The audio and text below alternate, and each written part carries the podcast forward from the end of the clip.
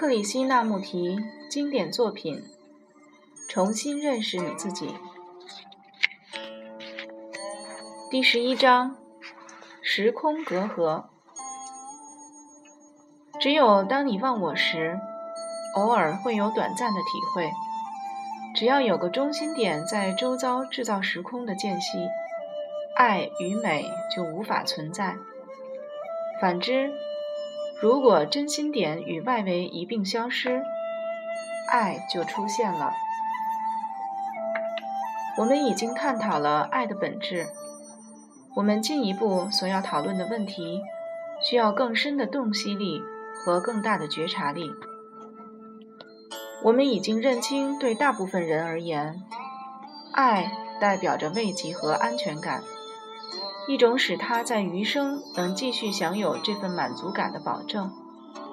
然后，我这个人就出现了，并且提出了质疑：这算真正的爱吗？同时还要求你向内检视自己，但是。你实在不想去看那个令人不安的真相，你宁愿和人讨论灵魂的问题，或是正经方面的情事。不过，如果你被逼到一角，不得不面对真相时，你会发现，一向被你视为爱的东西，根本就不是爱，不过是一种相互报偿、相互剥削的交易罢了。我说，爱是没有明天，也没有昨天的，或是自我的中心点一旦消失，爱就出现了。这仍然是我自己寻获的真相，对你而言是不具任何意义的。你可能引用我的话作为一种公式，事实上却没有什么实际的效用。你必须亲自去看清真相。要达到这点，必须先从所有的赞同、反对、谴责和辩护之中解脱出来。然而，看实在是生活中最难的一件事，听也是一样。你心中的挂虑时常会令你盲目，即使是眼前的落日美景，也视若无睹。我们大部分人都已经失去和大自然的接触，文明逐渐集中在都市里，我们也逐渐变成了都市人。我们住在拥挤的公寓中，那狭窄的房间连天空都看不到，因此，我们已经跟自然的美感脱节了。你有没有注意到，真正好好看过日出、日落？或湖面月色的人寥寥无几。人与大自然脱节之后，自然就会致力于智性方面的发展。我们阅读各种书籍，参观各种博物馆，欣赏音乐会，在家里看电视，做各种不同的消遣。我们还喜欢引用他人的观点，高谈阔论有关艺术的事。为什么我们那么重视艺术？是为了逃避，还是为了激发灵感？如果你直接和自然接触，欣赏鸟展翼高飞，观察天空的变幻之美，看着山坡上移动的阴影，或是一张美丽的脸庞，你还会想去美美术馆观赏那些图画吗？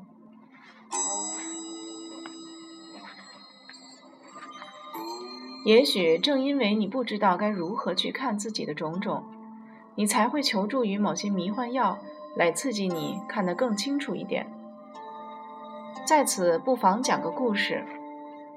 有位师傅每天早晨都会给门徒一番开示。某天，他步上讲台，正打算开讲时，一只小鸟飞到窗台上，开始唱起歌来，唱得那么自得其乐。唱完了以后，拍拍翅膀就飞走了。于是师傅接着就道：“早晨的开示到此结束。能够透视自己的内心，而不只是外在的人事，实在是最难的事了。我们声称自己看到了一棵树、一朵花或一个人，然而我们是真的看到他们了吗？还是我们只看到由那些词汇所制造出来的意象罢了？换句话说，当你注视一棵树或夜晚云彩的变化时，你是否真真实实的看到了它们？不只是眼睛和头脑看到了。而是完整彻底地看到了一切。你是否曾经不假任何联想或既定的知识，好好凝视过一个客体，譬如一棵树？你和树之间是否可能没有任何偏见、判断和字眼？这些阻碍你看到它之所以为它的屏障。试试看，身临身临其境。全神贯注地观察一棵树，会是一种什么经验？你会发现在那份强烈的感受之下，观察者就消失了，只剩下了关注本身。心不在焉时，才会有观察者与被观察者的区别。在专注的那一刹那，思想、方式或记忆都毫无藏身之处。这一点十分重要，应该先认识清楚。因为下面我们所要讨论的东西，需要极其敏锐的观察力。如果你的心能注视一棵树、天上的星星或闪耀的河水，直到完全忘我的地步，你就能体会什么是美了。在我们真正看见的那一刹那。我们就浸淫在爱中了。平常我们都是从比较或人为的方法来认识美，这表示我们总是将美归因于某种东西。我看到一栋我认为很美的建筑物，当时我是根据我对建筑的知识，加上和其他建筑物的比较之下，才认为它美。但是我现在就要问自己了：有没有一种不需要客体的美？只要那个检能够检查、经验和思考的观察者存在，美就不存在了，因为那份美已经变成了观察者所注视和评鉴的外在事物了。只有使观察者的自我消失，没有客体的美才会出现。那需要多深的觉察及探索的功夫呀！美存在于完全忘却观者与所观事物的境界中，唯有彻底的苦修，才能达到这种忘我的地步。我所指的，并不是神职人员的严厉制裁、戒律以及服从等的苦修，也不是指衣着、观念。饮食和行为上的刻苦，我所说的苦修是那种完全单纯而谦虚的心境，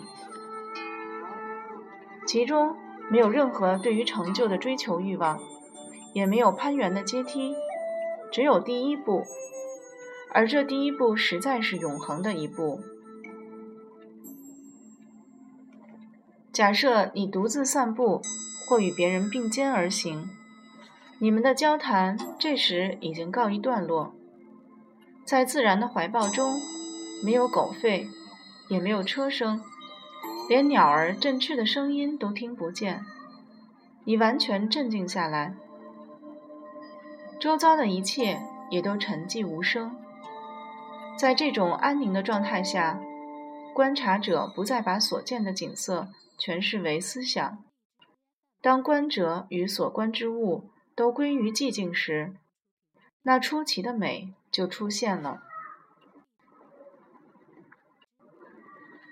既无自然界，也无观察者，那是一种完全的、彻底的空寂。这空寂就是美。如果你真的处于爱之中，还有观察的主体存在吗？只有当爱变成欲望和快感时。观察者才出现。如果爱不跟欲望、快感相连，就会变得极为强烈，那也就是美。它每天都会出现崭新的面貌，所以我才说，美是既无昨日，也没有明天的。我们心中不再存有先入为主的观念或意向，才能直触生活。但是，我们所有的人际关系通常都建立在思想塑造的印象之上。如果你对我早有某种印象，我对你也是如此，那么我们自然无法看到真正的对方，所以我们的人际关系才会出毛病。我说我认识你，这表示我只认识昨天的你，对目前真实的你其实是一无所知的。我所认识的只是我对你的印象罢了，其中还包括了你以前对我的夸奖或侮辱，你对我的各种反应累积成为印象，储存于我的记忆中，而你对我的印象也是如此形成的。就是这种造成人际关系的印象，阻碍了我们真实的接触。长久相处在一起的伴侣，彼此间必定存有很深的印象，因此阻碍了关系的发展。我们必须对真实的人际关系有所认识，才能同心协力。这种合作是无法通过形象、象征和观念上的意识而达成的。也只有当我们了解了真实的关系以后，爱才可能产生。如果我们老是凭着旧有的印象相待，爱就被舍弃了。因此，我们必须在日常生活中确实认识自己是如何形成对妻子、丈夫、邻居、孩子、国家、领袖、政客以及上帝的印象。然后你就会发现，你所拥有的只是一大堆意象罢了。这些意象使你与所观察的对象之间产生了空隙，冲突便随着这个空隙而滋生。我们现在要一块探索的就是如何从我们所制造的空隙中解脱出来。我不是指身外的空隙，而是那个在人心。人心内破坏真实关系的空隙。现在你赋予这个问题的专注力，正是你解决这个问题的能量。如果你能全神贯注于一件事情，观察者就消失了，只剩下了那股专注力，也就是最高形式的智慧。